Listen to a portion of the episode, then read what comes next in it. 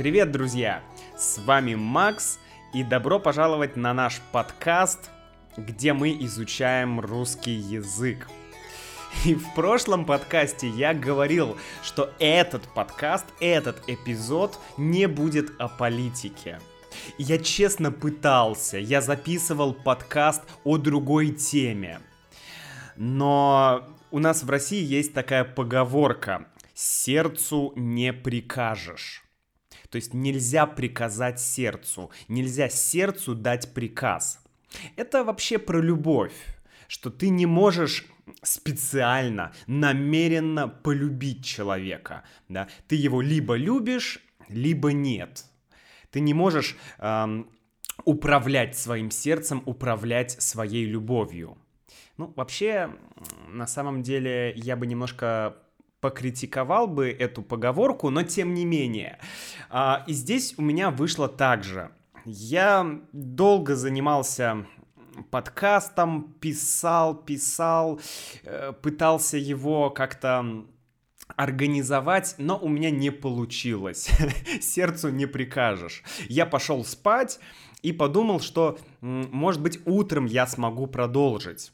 Но у нас есть в России другая поговорка. Утро вечера мудренее.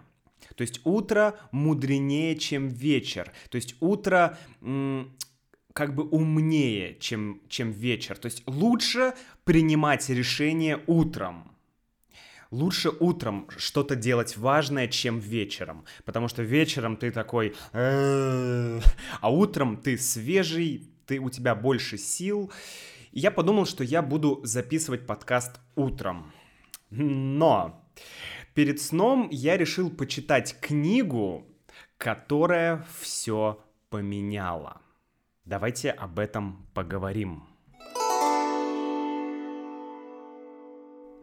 Я сразу скажу, что этот подкаст, вероятно, будет длинным, потому что у меня много информации, я попытаюсь об этом поговорить быстрее, но этот подкаст реально может быть длинным, так что, друзья, не обижайтесь.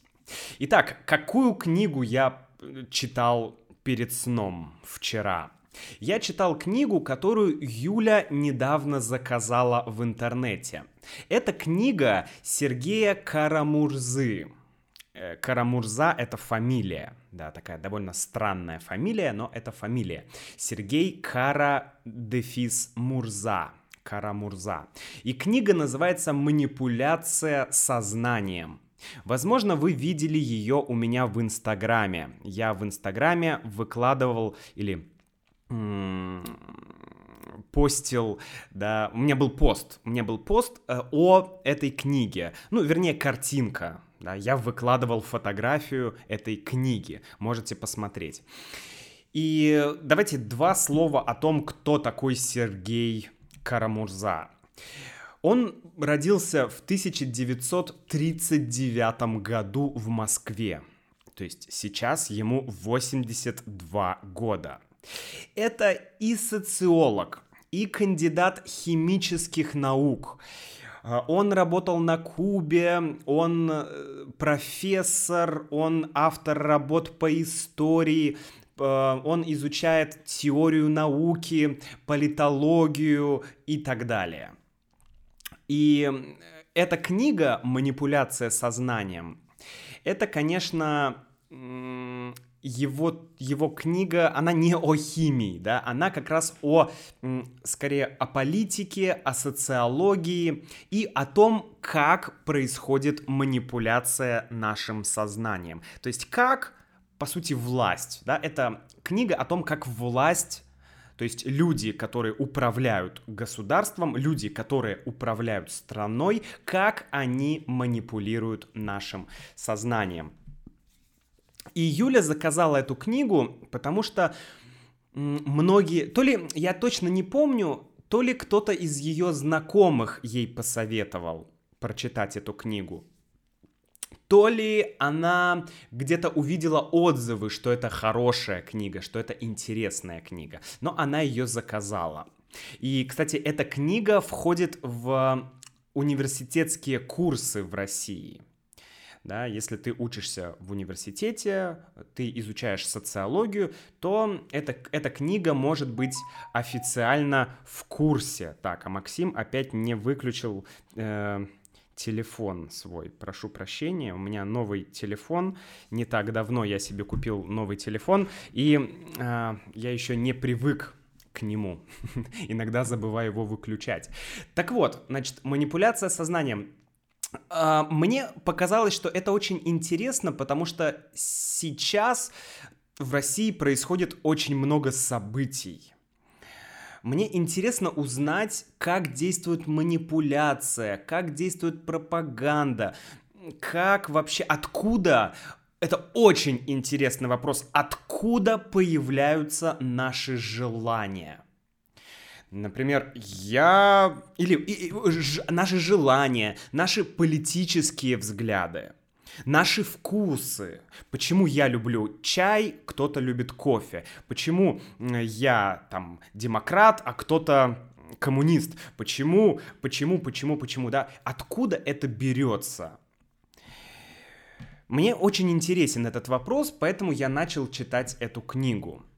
Я ее еще не прочитал, но сегодня я хочу поговорить про главу номер три этой книги. Эта глава называется «Демократия, тоталитаризм и манипуляция сознанием». Это книга о двух вещах. О демократии и о тоталитаризме. И о том, как манипуляция происходит как она происходит э, в этих двух режимах, да, в этих двух политических режимах. Ну и я думаю, что сегодня у нас будет что-то похожее на наш book club, да, на наш книжный клуб. Поэтому я буду читать вам отрывки, рассказывать о том, что написано в этой главе, ну и давать свои комментарии. Хорошо? И, друзья, эм, может быть, вы будете не согласны с тем, что написано в этой главе. Я вам предлагаю дослушать до конца все, что я буду говорить, да, и в конце мы можем порефлексировать немного. Мы я немножко поразмышляю и задам вам пару вопросов, и я очень хочу, чтобы вы ответили, чтобы вы зашли на мой сайт russianwithmax.com и чтобы вы мне написали, что вы думаете. Это это, это, это, это будет очень круто. Я очень хочу хотя бы виртуального диалога. Ладно, погнали. Тоталитаризм демократия и манипуляция сознанием. Э, автора зовут Сергей Георгиевич. И так как ему 82 года, то я, ну, мне неудобно называть его просто Сергей. Я буду называть его по имени и отчеству Сергей Георгиевич. Итак, в предыдущих главах книги например, в главе номер два Сергей Георгиевич рассказывал и объяснял, что такое манипуляция, что это вообще значит и чем она отличается от управления или от пропаганды или от идеологии, да, вот что это такое. И манипуляция это способ господство путем духовного воздействия на людей через программирование их поведения. Это воздействие направлено на психические структуры человека и осуществляется скрытно и ставит своей задачей изменение мнений, побуждений и целей людей в нужном власти направлении. То есть манипуляция — это когда власть воздействует как-то на людей, и власть программирует людей. Власть хочет, чтобы люди, чтобы их поведение было определенным. Да? Власть как бы направляет людей, в какую сторону думать, э, какие решения принимать. Но главный момент, что это воздействие, оно осуществляется скрытно. То есть это скрытное воздействие. Ты его не видишь. Ну, давайте приведем пример бытового манипулирования. Я хочу, чтобы Юля помыла посуду. Если я скажу, Юля, пожалуйста, помой посуду, или если я скажу, Юля, помой посуду, это не манипуляция. Да? Это либо просьба в первом случае, либо во втором случае это ну, это что? Это уже угроза, это уже проявление какого-то насилия, да. Э, я использую силу, я использую давление, да, моральное давление. Я говорю, Юля, помой посуду. Э, это не манипуляция, потому что у меня есть прямая цель, и я ее говорю. Но если я хочу, чтобы Юля помыла посуду, и я буду использовать манипуляцию, то я буду говорить примерно так. О, Юля, я сегодня так устал. Ох, я не могу ничего делать. У меня болит рука. Ой, не знаю, что-то я плохо себя чувствую. Ох ты, ладно, надо пойти помыть посуду. Я пойду помою посуду. Ну и, например, я знаю, что Юля в этом случае скажет, Макс, сиди, сиди, я сделаю, я, я сама помою посуду. Вот это уже манипуляция. То есть я говорю Юле что-то, я говорю, что я устал, но на самом деле моя цель это, чтобы Юля сделала что-то, чтобы она помыла посуду. Вот это как бы манипуляция. То есть важный момент, что это скрытно, это всегда происходит скрытно. Нет прямого смысла, нет прямого указания. Дальше. Сергей Георгиевич говорит, что манипуляция может существовать, да, и манипуляция сознанием как средство власти может быть только в гражданском обществе. То, э, то есть в обществе с демократией. Он говорит с представительной демократией. Представительная демократия или репрезентативная демократия – это демократия западного типа. Да? то мы сейчас говорим демократия и подразумеваем Европу, Америку, подразумеваем Запад. Да, такое глобальное понятие Запад. Вообще, на самом деле плохое понятие, потому что, ну, Запад, что такое Запад? Это Норвегия или это Испания или Германия или США? Ну, это совершенно разные страны, да, то есть, ну, как бы вот где Запад. Но здесь под Западом подразумевается демократия западного типа. И есть антипод. Антипод.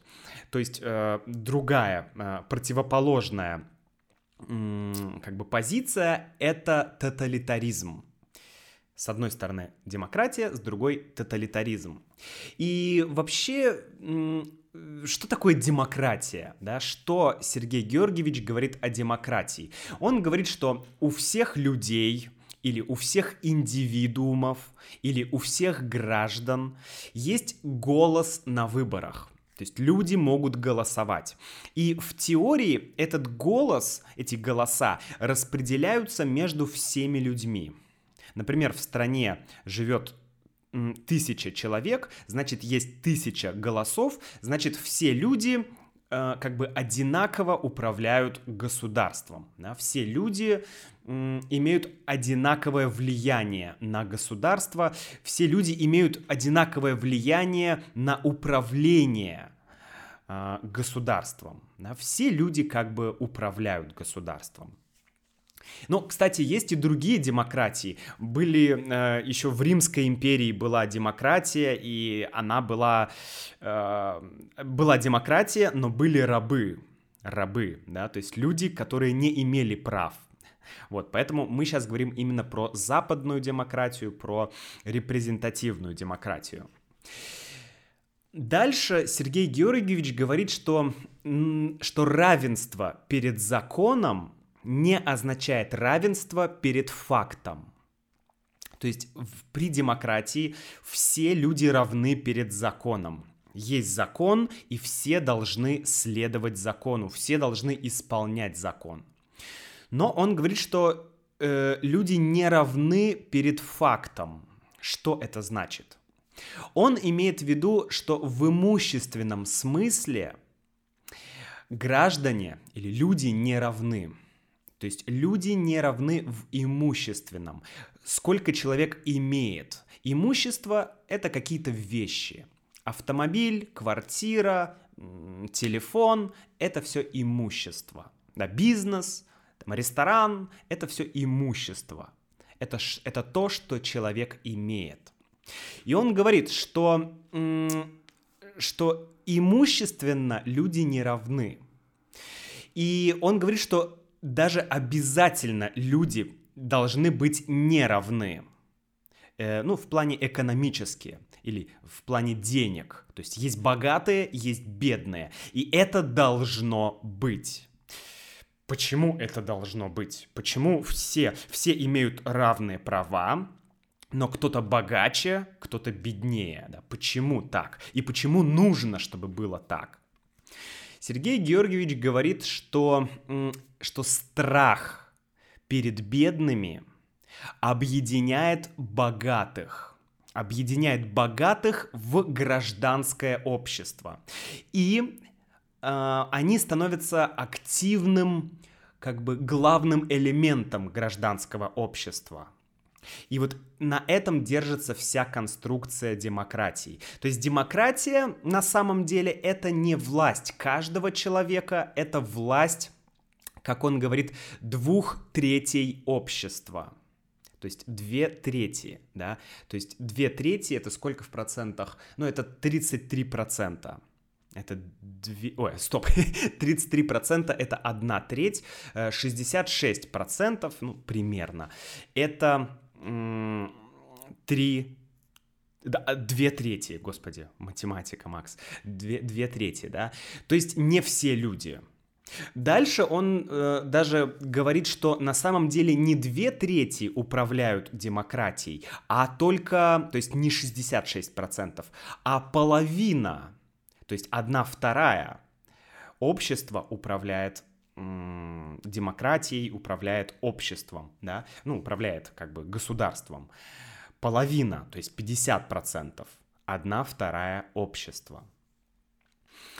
И вот это имущественное неравенство, оно создает в обществе неравновесие. И вот это неравновесие, оно поддерживаться может только с помощью политической власти – Сергей Георгиевич приводит цитату Адама Смита про гражданское правительство. Да? Он говорит, что гражданское правительство устанавливается для защиты собственности, что гражданское правительство то есть управление, как бы, ну, демократия по-другому, да, становится в действительности защитой богатых против бедных. То есть э, демократия защищает тех, кто владеет собственностью.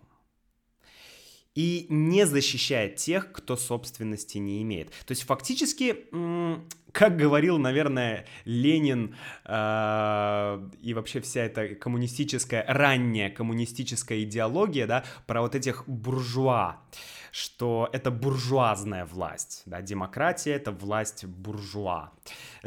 ну, это ладно, это отступление. Дальше он говорит про то, как было раньше. А что было раньше? Раньше была монархия. Да? Раньше власть распределялась не между людьми, да, тысячи человек, тысяча голосов, каждый имеет голос, каждый имеет право. А раньше власть была у одного лидера, у монарха. И эта власть, э, она не подвергалась сомнению. То есть никто не сомневался раньше в России, что царь э, это, ну, это, это правитель. Да, никто не, никто не, не пытался говорить, что нужно выбрать нового царя. Да, э, такой концепции, такой идеи не было. Царь значит власть, все. И, но, но тем не менее, власти монарха нужна легитимация. Что такое легитимация? Это поддержка народа. То есть нужно, чтобы у монарха был авторитет. Да, все равно монарху нужно что-то делать, чтобы, мы, чтобы был авторитет. Но есть принципиальное различие. Сергей Георгиевич говорит, что в демократии обязательно используется манипуляция сознанием. Но при монархии эта манипуляция не нужна. Ну, почему? Потому что в монархии, да и, собственно, вообще в тоталитаризме, да, если мы вспомним СССР, в СССР главным был генеральный секретарь, да, это тоже такая, ну, самая, ну, по сути, это тоже лидер, есть, конечно, партия, но все равно есть лидер. Генеральный секретарь, он все равно как лидер. Поэтому таким лидерам тоталитарным им не нужна манипуляция. Они действуют с помощью приказа, они действуют с помощью насилия, да, с помощью принуждения. Много будет слов, эти слова мы уже будем, друзья, в membership части разбирать. То есть э, лидер или деспот или э, тоталитарный лидер или тиран, он не манипулирует, он повелевает. То есть он просто управляет. Тиран говорит, иди делай это. А? Не хочешь идти? Шк-шк, иди. да? У него есть сила. Он повелевает силой. Дальше Сергей Георгиевич говорит, что этот факт, да, вот то, что э, тоталитарный режим не использует манипуляцию, а демократический режим использует манипуляцию, что об этом говорят многие американские исследователи манипуляций. И здесь он приводит пример многих исследователей, фамилии многих американских исследователей, например, Шиллер, Мертон, Лазерсфилд, э, Фрейре и так далее. И приводит такую цитату те, кто контролируют взгляды и убеждения в нашем обществе, то есть в американском обществе, прибегают меньше к физическому насилию и больше к массовому внушению, то есть к манипуляции.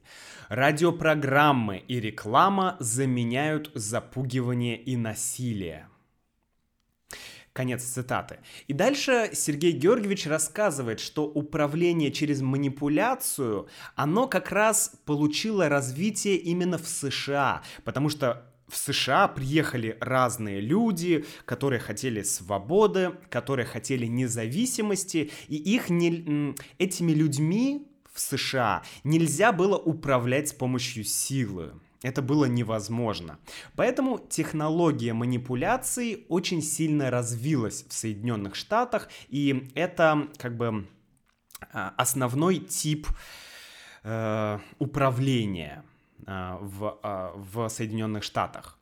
Дальше цитата профессора Калифорнийского университета Г. Шиллера – США — это общество, где манипуляция служит одним из главных инструментов управления, находящегося в руках небольшой правящей группы корпоративных и правительственных боссов.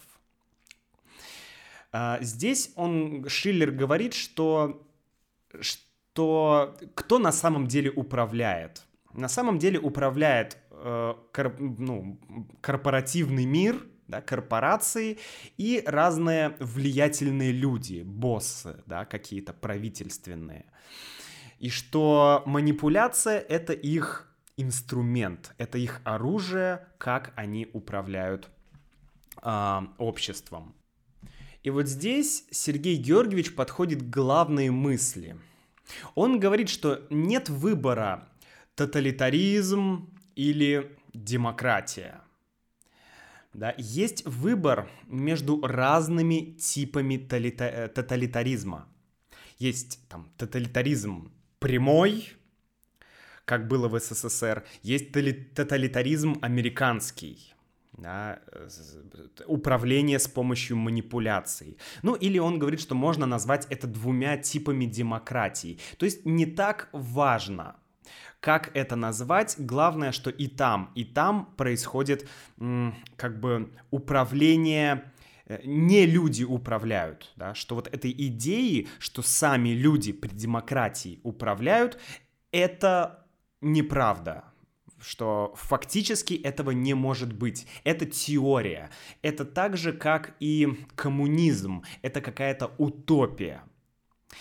Сергей Георгиевич говорит, что наличие демократических механизмов не обеспечивает свободу человека. Да, то есть мы сейчас, ну, в России, в принципе, мы все говорим, что нам нужны демократические институты, демократические механизмы, чтобы у людей было больше свободы. Но он говорит, что это не поможет. Он говорит, что как только манипуляция стала технологией управления государством, то само понятие, сам термин демократия, ну, это, это, это сейчас просто как штамп, да, как какой-то идеологический штамп, ну, демократия, да, то есть это некое слово, некий штамп, некое клише. Но на самом деле вот э, эта идея, она она, она не может существовать. Так пишет Сергей Георгиевич. Дальше. Он говорит про те вещи, которые м, имеют отношение к тому, что происходит сейчас. Да? Если упростить, сейчас в России многие люди хотят демократических изменений, демокр- демократических механизмов. Люди выходят на митинги, люди хотят честных выборов, люди хотят каких-то свобод и какой-то демократии, да, условной.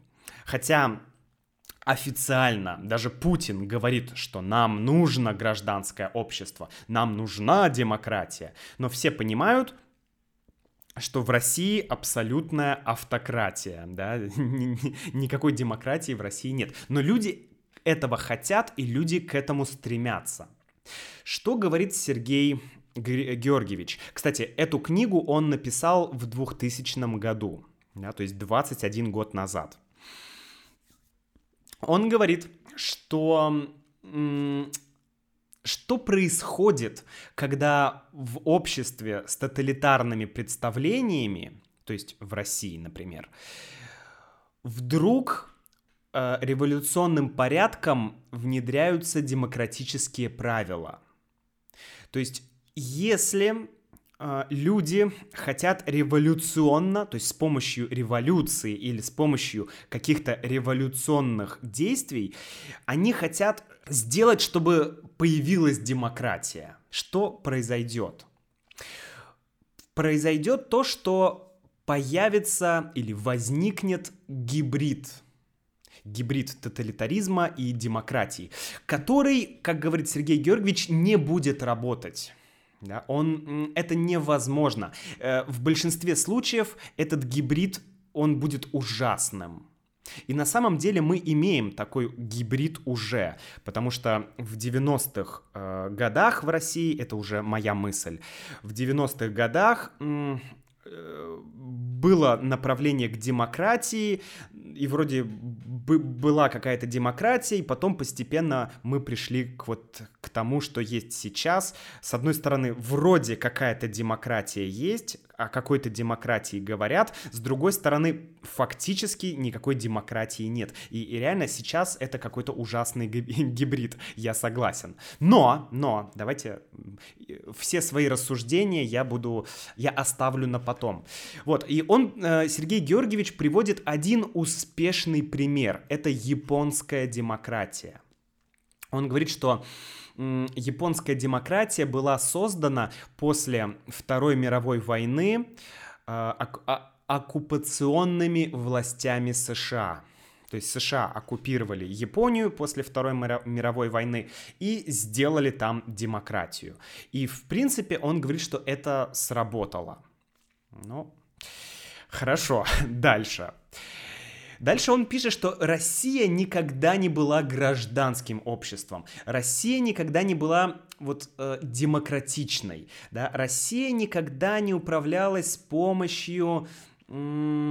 Манипуляций. Россия никогда не была страной свободных индивидуумов. То есть у нас никогда не было вот этой идеи индивидуализма. Вспомните, э, СССР это что? Коммунизм, коллективизм, то есть люди объединялись. До этого при царе тоже были крестьяне, э, люди жили в больших семьях, люди жили в общинах, да, то есть в комьюнити в некоторых. И, ну, такого прям индивидуализма, нет, конечно, он был, но это было не массовое явление. Поэтому Сергей Георгиевич говорит, что наш случай, наш пример очень сложный, когда вот эта навязанная нам демократия, она вот она, она может получиться, вот, превратиться в такой гибрид. И это будет ужасно, это будет непонятно. Да? И, конечно, он говорит, что при этом будет э, манипуляция сознанием. Кстати, почему в СССР не было манипуляции? Почему в Российской империи не было манипуляции? Ну, Сергей Георгиевич тут говорит, что э, при СССР и при царской России была в СССР была идеология, да, было общество э, идеократии. Да, идеократии, идеократия — это общество идеи когда есть идея в обществе. А в царской России была религия, было христианство. Да? И это все были э, идеологии, которые действовали прямо, они действовали не скрытно. Потому что, помните, один из главных элементов манипуляции — это действовать скрытно. То есть ты не знаешь, что, э, что власти хотят на самом деле ты не знаешь, они тебе что-то говорят, и ты как-то действуешь, но ты этого не понимаешь, да? Человеком несложно манипулировать, это правда, я согласен. Тем более большим количеством людей несложно манипулировать. Но э, в, в Советском Союзе не было манипуляций, потому что у коммунистов да, у партии, у коммунистической партии была идеология. Э, коммунисты реально хотели сделать что-то хорошее. И все в партии, в принципе, были уверены, что они делают что-то хорошее. Они верили, что они действуют в интересах людей. Да, Конечно, они иногда действовали жестко, иногда было насилие, да, были репрессии, но это все как бы, это все для того, чтобы, чтобы большую часть населения сделать ну, как бы счастливыми, да, так скажем. То есть, э, что все равно партия говорила, что мы действуем в интересах общества. Был даже такой э, плакат, да, такой девиз или лозунг в Красной Армии. Не можешь – поможем, не умеешь – научим, не хочешь – заставим. То есть это прямое такое насилие. Да? Вот есть идеология, мы будем жить так. Хочешь? Хорошо. Если ты не хочешь, то мы тебя заставим. Если ты не знаешь, как что-то делать, мы тебя научим, мы тебе покажем. То есть здесь нет, по сути, манипуляций, говорит Сергей Георгиевич, здесь есть только, э, только прямые приказы. Да? В этом разница. Дальше он говорит, что, конечно, и идиократия, и э, демократия, да, и тоталитарное общество, и демократическое общество, конечно, нет таких чистых примеров, что здесь только демократия, только манипуляция, здесь только тоталитаризм, только там насилие. Конечно, и там, и там может быть и пропаганда, и какая-то манипуляция в каком-то, в какой-то мере. Всегда есть обращение к эмоциям людей, к чувствам людей, к подсознанию, к страху, как сейчас, да, например, наше государство пытается действовать с помощью страха, потому что сейчас проводятся разные репрессии, так скажем, то есть людей сажают в тюрьму, чтобы испугать других людей. Ну, дальше он говорит много, пишет много о том, что, что вот есть манипуляция сознанием, да, а есть э, прямое управление, как в тоталитарном режиме. И он говорит, что э, многие считают это прогресс. Раньше была монархия, теперь демократия и управление с помощью манипуляций. Что это прогресс, это хорошо. Но есть другая точка зрения. Есть точка зрения, что вот эта манипуляция, да, это демократия, которая невозможна, что демократия такая же утопия, как и коммунизм, да, и что эта демократия, она вот из-за того, что присутствует манипуляция, она подавляет человека еще сильнее, чем человека подавляет тоталитаризм. Да? Что значит подавлять человека? Подавлять человека значит делать человека несвободным. Или можем еще сказать угнетать человека. Да? Угнетение, подавление. Это все означает делать человека несвободным. Только разница в том, что в тоталитарном режиме это делается напрямую с помощью силы, да?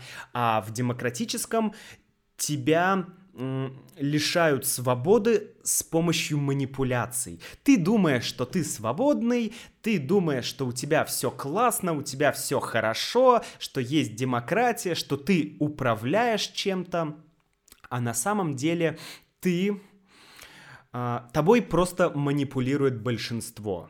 А, меньшинство, простите, конечно. Меньшинство, как мы говорили, либо две трети, а, либо половина, либо даже, может быть, меньше половины. То есть какая-то часть людей управляет другой частью людей при демократии. И вот вопрос главный, что лучше, а что хуже? Да? Если это так, если это так, то что лучше, а что хуже? Лучше, чтобы политики были более прямые, использовали прямые методы, использовали насилие и э, какое-то угнетение, или чтобы политики действовали более тонко, чтобы они манипулировали людьми.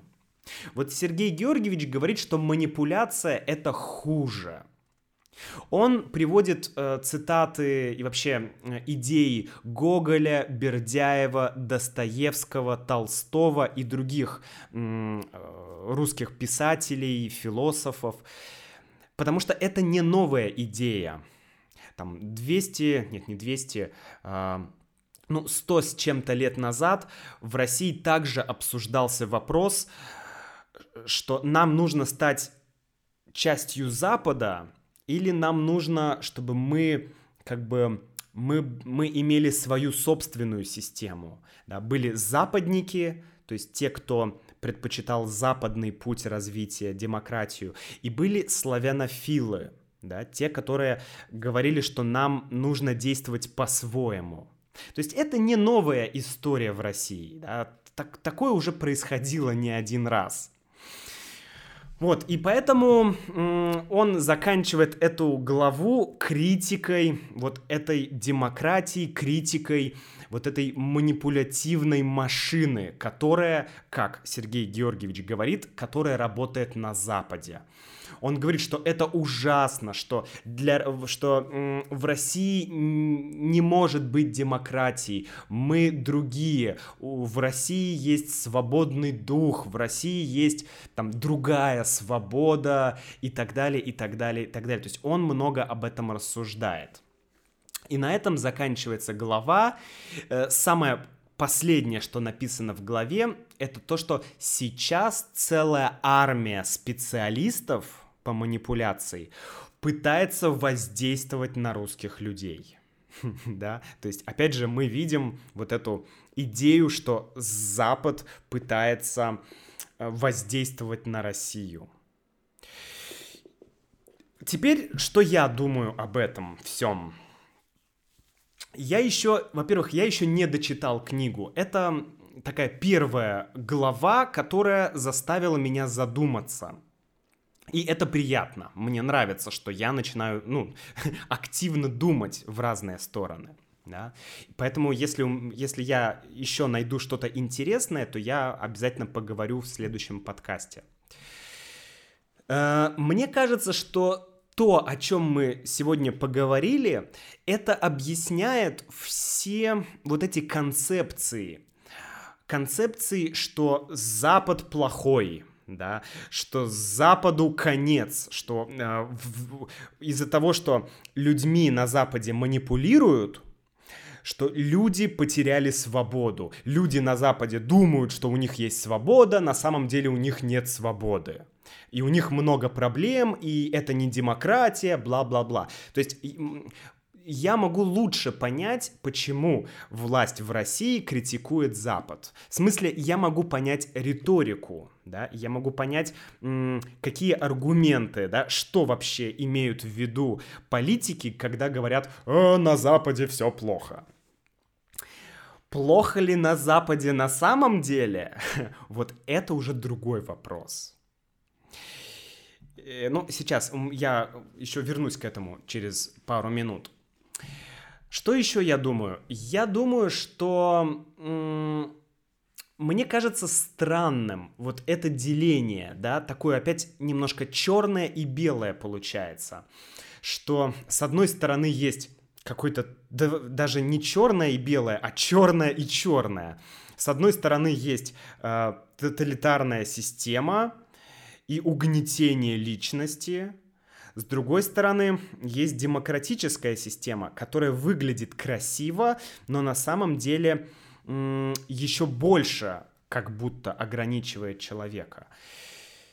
Не знаю, мне кажется, это слишком большое упрощение сказать, что мир вот делится из таких двух частей. Да? Это реально упрощение. Я, конечно, буду дальше читать, и я хочу понять, что автор имеет в виду, но мне кажется, что это как-то, ну, странно. И насчет демократических институтов.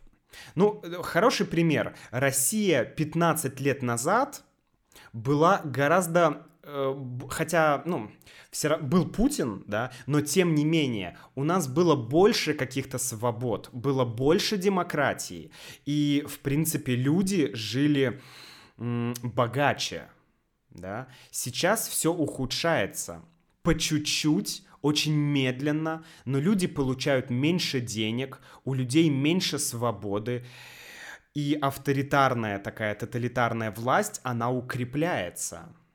И как бы это странно. То есть получается, что раньше были демократические механизмы, они работали. Сейчас их нет. Ну и, что? И стало лучше?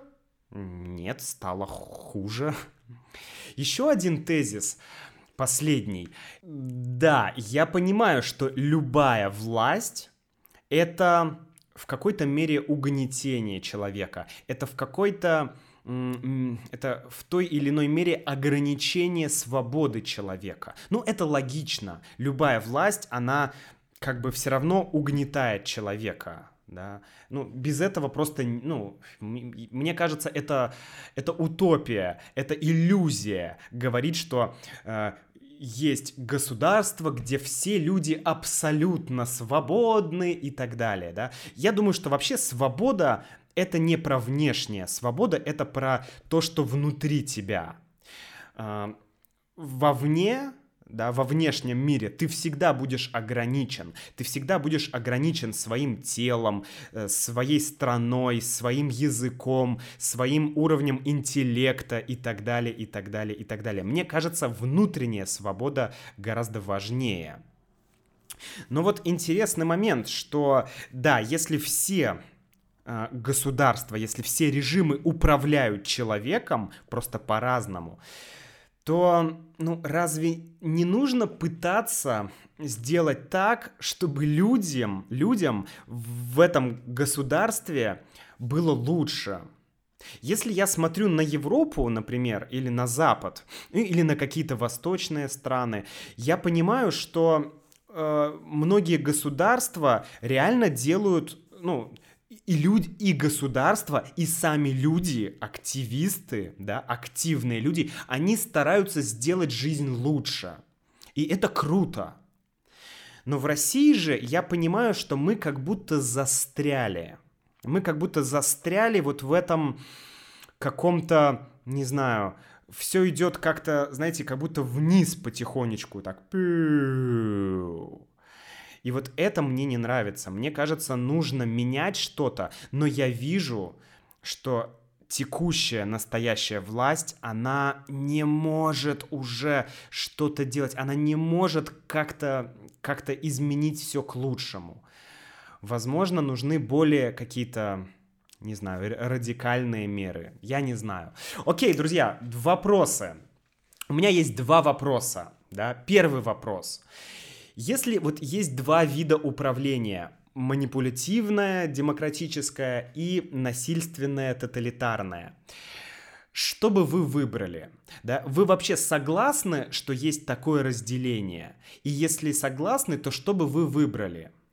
И второй вопрос это то, что э, Сергей Георгиевич говорит, если обращаться не к дешевой пропаганде по телевидению, а читать серьезные книги, то мы узнаем, что в самой западной философской мысли демократических иллюзий давно уже нет. Это цитата. То есть Сергей Георгиевич говорит, что э, в западной философии демократия это иллюзия да, что это неправда. Вы с этим согласны? Если вы живете в западной стране с демократией, напишите, что вы думаете по поводу демократии. Это утопия, это иллюзия или все-таки это какая-то возможность? Спасибо, что дослушали этот подкаст до конца. Сейчас мы перейдем к мембершип части. До встречи в следующем подкасте, друзья. Пока-пока.